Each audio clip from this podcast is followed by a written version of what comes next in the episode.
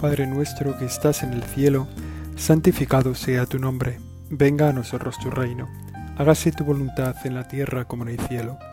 Danos hoy nuestro pan de cada día, perdona nuestras ofensas, como también nosotros perdonamos a los que nos ofenden. No nos dejes caer en la tentación y líbranos del mal.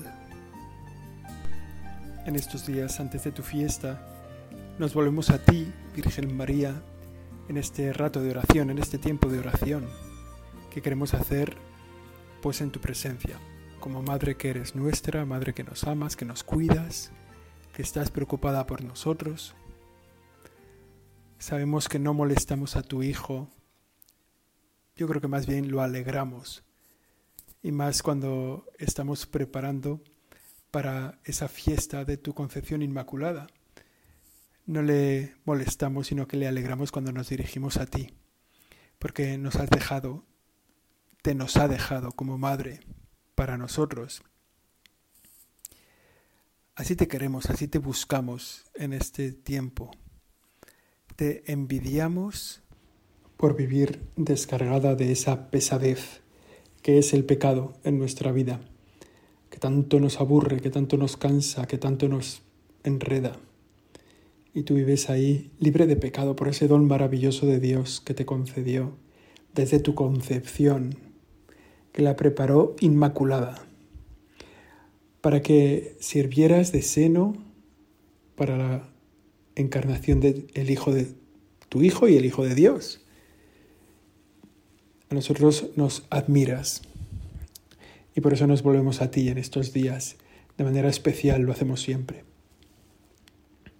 en esta novena de la Inmaculada. El Santo Padre, el Papa Francisco quiso allí por el mes de junio incorporar a las letanías en plena pandemia tres nuevas invocaciones en esas letanías lauretanas que rezamos cada día en el rosario. No lo hizo para fastidiar, claro, ni lo hizo para ponerlo difícil, aunque es, es también una oportunidad que tenemos para tenerte, Virgen Santísima, en la cabeza y en el corazón, en esa oración, para que se arranque de nosotros la costumbre, ¿no? que a veces nos hace rezar el rosario y las letanías sin poner en ellas ninguna de las dos cosas, ni la cabeza ni el corazón. Y ahora con esta incorporación pues nos obliga a poner un poquito de atención, a saber cuándo toca cada una de ellas, en cada, en cada uno de esos ruega por nosotros para que lo digamos no solo con las palabras, sino que lo digamos también con la cabeza y con el corazón. A veces, a mí me pasa, Virgen Santísima, que puedo rezar el rosario entero y no acordarme de ti. Y lo digo con vergüenza, ¿no? Que, que a veces pasa el rosario entero y no he mirado tu rostro ni una sola vez. Y estas tres letanías nuevas, estas tres nuevas invocaciones en el rosario, pues bueno, pues nos hacen mirarte y, poner un poco otra vez la cabeza y, y no acostumbrarnos. Que no nos acostumbremos nunca a mirarte en el rosario, que no nos acostumbremos nunca a hablarte con el corazón, con los labios, con la cabeza, con todo lo que somos. Que no nos acostumbremos a tenerte como madre.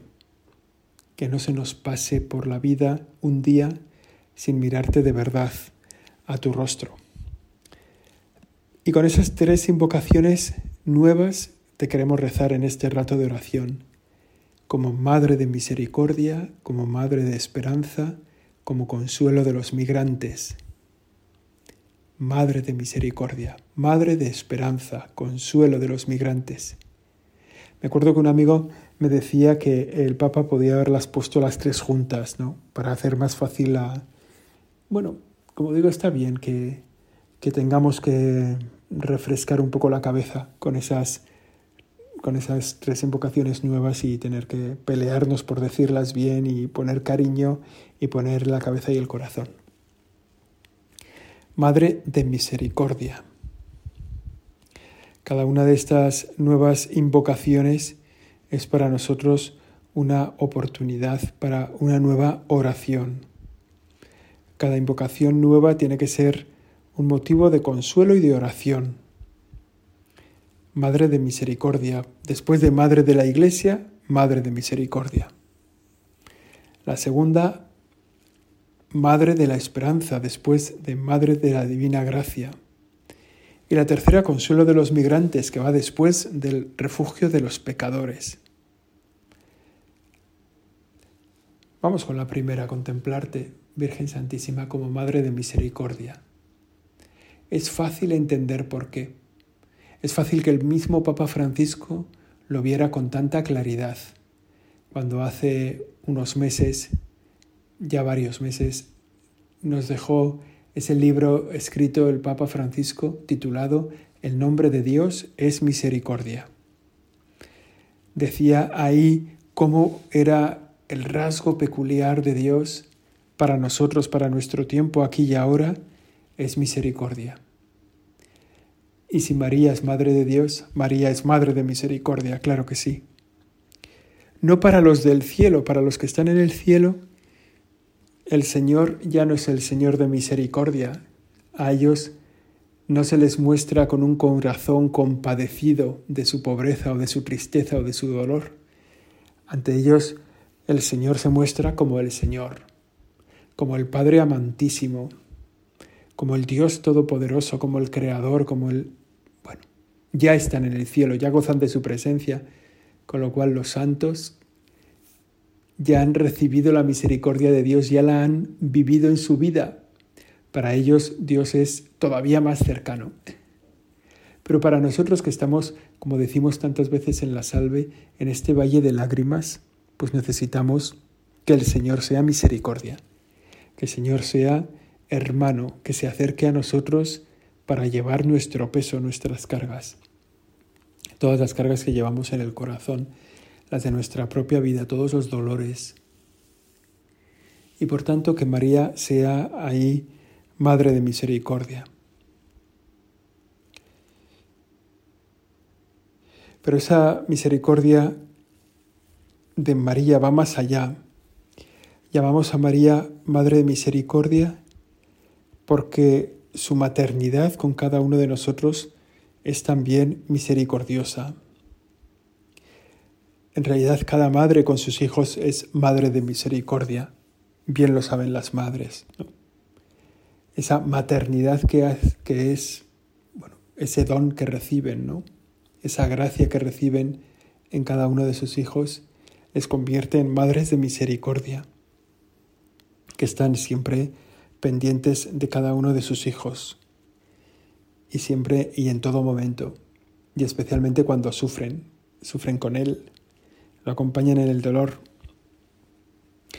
Hace unos días, seguramente os acordáis, veíamos unas imágenes en televisión de una madre que acababa de ser rescatada del Mediterráneo y que pedía a los de la barca que sacaran a su hijo del agua que sacaran a su hijo del agua que, y lo, pedía con todo dolor, con toda insistencia, ¿no? mientras los, los socorristas se, se, lanzaban y estaban en el agua al lado de la lancha intentando encontrar a ese niño y al final sale y el niño que, que al principio está vivo, pues, pues al final muere. Y eran unas imágenes tremendamente dolorosas. Y veíamos en esa mujer subsahariana que, que intentaba llegar a una tierra nueva, a una tierra prometida para ella y para una vida mejor para su hijo, veía cómo el sentido de su viaje se perdía en las aguas y moría. Y una escena tremendamente dolorosa. La encomendamos a ella ahora para que tenga consuelo, para que tenga paz allí donde esté para que Dios haya acogido a ese niño en su presencia y haya mostrado su rostro, su misericordia, su amor. Y que la Virgen Santísima acompañe a esa madre dolida, doliente, tan, tan terriblemente doliente, bueno, con tanto sufrimiento y que tanto pues seguramente nos ha dado que pensar o nos ha hecho sufrir a nosotros, ¿no? Y veíamos ahí cómo, pues eso, cada madre con sus hijos, pues, pues es madre de misericordia. También con nosotros, seguro que nos acordamos de miles de detalles de nuestra madre con nosotros, donde ha mostrado bueno, pues su cercanía en los momentos de desconsuelo. Quizá incluso cuando, cuando no queríamos nada, ¿eh? cuando queríamos que ese dolor fuera solo nuestro y nos ha dicho ella, ¿qué te pasa? ¿Qué puedo llevar contigo? ¿Qué carga puedo llevar sobre mis hombros que alivien los tuyos? Esas palabras que las reconocemos en nuestra madre son también palabras tuyas, Virgen María. Quizá algunos de vosotros habéis perdido ya a vuestra madre aquí en la tierra. Pues la misma misión realiza la Virgen. Nuestra madre aquí que, bueno, pues lleva nuestra carga nuestra Madre del Cielo también lleva nuestra carga. Quizá se pueden dividir, ¿verdad?, entre las dos madres, una más lo material, la otra más lo espiritual, lo moral, el dolor del corazón. Pero están con esa dimensión, nuestra Madre del Cielo como Madre de Misericordia, como mujer atenta a los sufrimientos. Ella es la que tiene un cuidado maternal de nosotros, un cuidado misericordioso. Quizá podemos mirar en nuestras vidas las miserias que tenemos, quizá las miserias que hemos tenido y que por pura gracia del Señor, las miserias que hemos tenido, las miserias que tenemos. Pablo VI decía algo así como que el hombre es un ser de miserias y Dios de misericordias. El, hombre es un ser de miserias, de cosas, bueno, pues que, que no las llevamos bien y tú, Señor, te manifiestas como misericordioso. Y haces visible el cuidado de, nuestra, de nuestro dolor, de nuestra preocupación. Lo haces visible ese cuidado en tu madre. Ahí en ese momento de la cruz, entre tanto dolor, entre tanta miseria de los hombres que te desprecian cuando estás ahí por cada uno de nosotros, en medio de tanto dolor nos has entregado a nuestra madre para que nos cuide para que cuide a ese hermano tuyo, hijo tuyo pequeño, que es Juan, el adolescente, que seguramente después de unos meses o años siguiéndote, pues ya, bueno, pues, pues se quedaba un poco huérfano en el mundo, un poco solo. Y tú le pusiste ahí a, a tu madre y a nuestra madre. Y en Juan nos la diste a todos para que nos cuidara. En este día, María, vamos a poner en tus manos una vez más nuestras miserias, nuestros dolores, esos pliegues del alma que están necesitados de luz y de curación. En ti, Virgen María, nos apoyamos. No hace falta que te recordemos ese pasaje de la vida tuya aquí en la tierra, de las bodas de Caná, cuando sales al paso de la miseria de una boda que se han quedado sin vino. Y esa miseria de la boda se convierte en misericordia. ¿No? Remueves Roma con Santiago, mejor dicho, remueves el corazón de tu hijo y la misericordia se abre camino. Bueno, podemos ahora mirar nuestro corazón, mirar ahora en un momento nuestro corazón para abrirlo a tu misericordia. ¿Qué cosas queremos enseñarte? Que a lo mejor tenemos guardadas desde hace tiempo. Cosas que nos avergüenzan, cosas que nos duelen, cosas que, que hemos hecho mal en el tiempo. Las queremos poner en tu presencia para que tú las ilumines, para que tú las sanes, para que tú las cuides, para que tú esas heridas nos vaya sanando.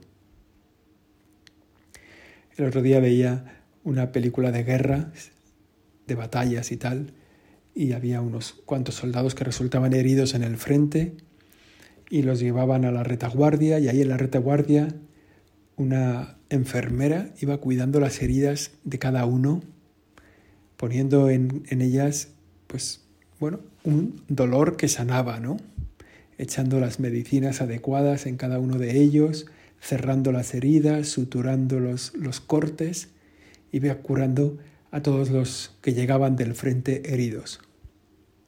Nosotros también tenemos nuestros frentes, donde pues a veces colocamos y a veces nos sacuden, donde a veces venimos heridos por la vida, ¿no? Una palabra que nos han dicho inconveniente, un insulto que nos han lanzado por, por nuestra condición, por lo que decíamos, a lo mejor una cosa que no nos ha salido bien, a lo mejor heridos por el pecado, ¿no? porque la tentación nos ha vencido en esa batalla que luchamos cada día en el frente contra el pecado, contra la tentación y de repente pues hemos sido heridos, ¿no? Y es un, es un gusto saber que estás ahí como Madre de Misericordia esperándonos en cada momento para sanar nuestra vida, nuestro corazón, para ponernos en orden de revista, para hacernos conscientes de, de tu maternidad. Mira ahora nuestro corazón, Virgen Santísima.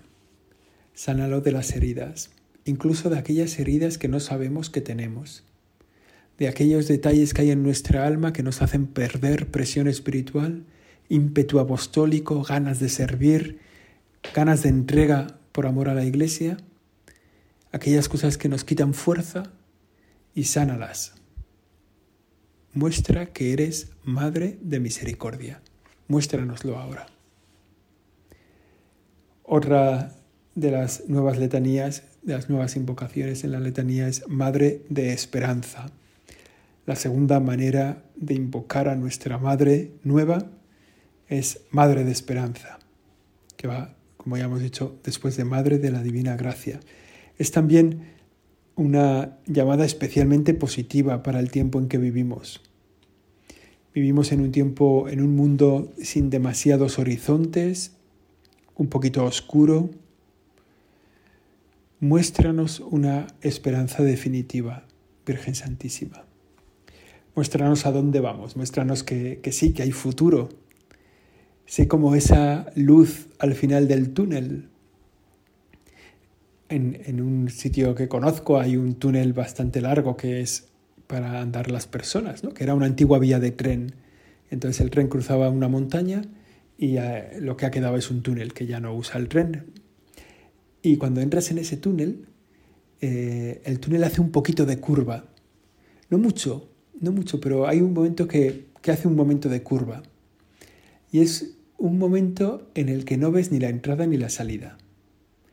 De alguna forma pierdes, pierdes de vista las dos cosas. Es muy pequeño ese tramo pero pierdes de vista la entrada y la salida. Y vas tirando hacia adelante sin ver nada. Y, entonces, nada, es unos pocos pasos más adelante y ahí vuelve a ver al fondo una luz. Y es un gran cambio, porque, porque ya vas seguro, porque ya vas tranquilo, porque ya sabes que no va a venir un tren, porque ya sabes que no hay nada ahí dentro. Pues, bien, no, no pasa nada, ¿no? Pero cuando se hace la oscuridad total, cuando ni por detrás ni por delante hay luz, de repente dices, bueno, ¿esto cuánto va a durar? De repente, unos pasos más adelante, se abre la luz. Bueno, nuestra vida quizá ahora mismo es eso, ¿no? Quizá ahora mismo estamos en esos pasos donde si miramos hacia atrás no se ve claro el pasado, si miramos hacia adelante no se ve claro el futuro. A lo mejor las seguridades de nuestro pasado ya nos han abandonado ya no tenemos a lo mejor referencias claras, ya no tenemos ahí seguridades, no hay nadie que, nos esté sosteniendo de nuestro pasado y nuestro futuro todavía no se ha cuadrado, ¿no? Bueno, pues en este tiempo, en este tiempo un poco de oscuridad, de oscuridad, invocar a la Virgen María como Madre de Esperanza. Necesitamos una esperanza definitiva que ilumine todas las circunstancias de nuestra vida que ese sol que nace de lo alto es Jesús, es una esperanza real de una vida eterna, de una vida nueva, que nos ilumine también la vida de su madre, que su madre nos se manifieste también como, como la esperamos así, ¿no? como la gran luz. Como la invocan los navegantes, Estela Maris, estrella del mar. María es madre de la esperanza, porque en Jesucristo tenemos la esperanza de la victoria definitiva sobre el pecado y sobre la muerte. Jesús es la esperanza. Y María su madre. Virgen Santísima, te pedimos que alumbres esa esperanza aquí y ahora, en el corazón de tantas personas que no se dejan llevar por la tristeza, por la angustia, por la soledad, por el dolor, para que no se dejen llevar. En esas personas que hoy están solas, que están cansadas, que llevan mucho luchado y que no ven los frutos. Muestra ahí tu esperanza. Esta esperanza se comienza a vislumbrar en este tiempo, cuando preparamos ya la Navidad con el Adviento, que es un tiempo de esperanza, de una esperanza esperanzada, donde miramos al pasado para recordar la hermosura del niño nacido en Belén, que tanta esperanza trae al mundo. La verdad que un niño siempre es, siempre siembra esperanza, siempre habla de futuro, de un futuro que nos va a trascender. Casi todos los niños que vemos nacer nos van a trascender, van a ir por delante, nos van a pasar. Nosotros pararemos, nos moriremos y ellos seguirán. Los niños nos hablan de futuro. En cada adviento miramos al futuro, miramos un acontecimiento del pasado que fue salvador, que fue sanador, el nacimiento de Cristo que anticipa su muerte, su resurrección, la gloria, pero es también un acontecimiento del futuro. El adviento es mirar a Cristo que viene, Cristo que vino y Cristo que viene, que viene con gloria para establecer el reino de la justicia, la verdad, el amor y la paz, como decíamos hace unos días en la misa. Y ese Cristo que viene con gloria es esperanza para todos nosotros. Haznos fuerte, Virgen Santísima, esta convicción, esta certeza, esta seguridad en nuestro corazón. Danos la esperanza de que estás ahí con nosotros siempre. Acércanos a Jesús, muéstranos el rostro de tu Hijo, especialmente en este tiempo donde tanta falta hace la misericordia, el padecer con y la esperanza, el futuro con una luz a la que estamos siendo llamados. También eres llamada en estas nuevas letanías que nos ha, impuesto, que nos ha propuesto el Papa Francisco, consuelo de los refugiados. Que me acuerdo que cuando las oí en latín no, no supe, dije, ¿esto qué, qué será? O sea, eso, lo de los refugiados ya lo pillo, pero lo de consuelo, al principio se tradujo de un modo, de otro. Bueno, consuelo de los refugiados. Te hayamos recordado, ¿no? Este tiempo tan difícil, con experiencias tan duras como las que hemos visto, como las que hemos recordado hoy, eh, poner a María como consuelo de los migrantes. Consuelo de los migrantes. Le pedimos a la Virgen Santísima que sea consuelo, fortaleza de todas las personas que cambian de un sitio a otro, que cambian su vida para poder mejorar. Muchas veces simplemente para poder existir. Personas que cambian de sitio de vida no para mejorar su situación económica o tal, sino simplemente para poder existir, para salir de las persecuciones, para salir del hambre, para salir de los peligros, simplemente para poder ser personas. Queremos que te manifiestes a cada uno de ellos. Tú sabes que da igual que no sean hijos de tu hijo, que no, seamos, que no sean cristianos, da igual que no, claro que no.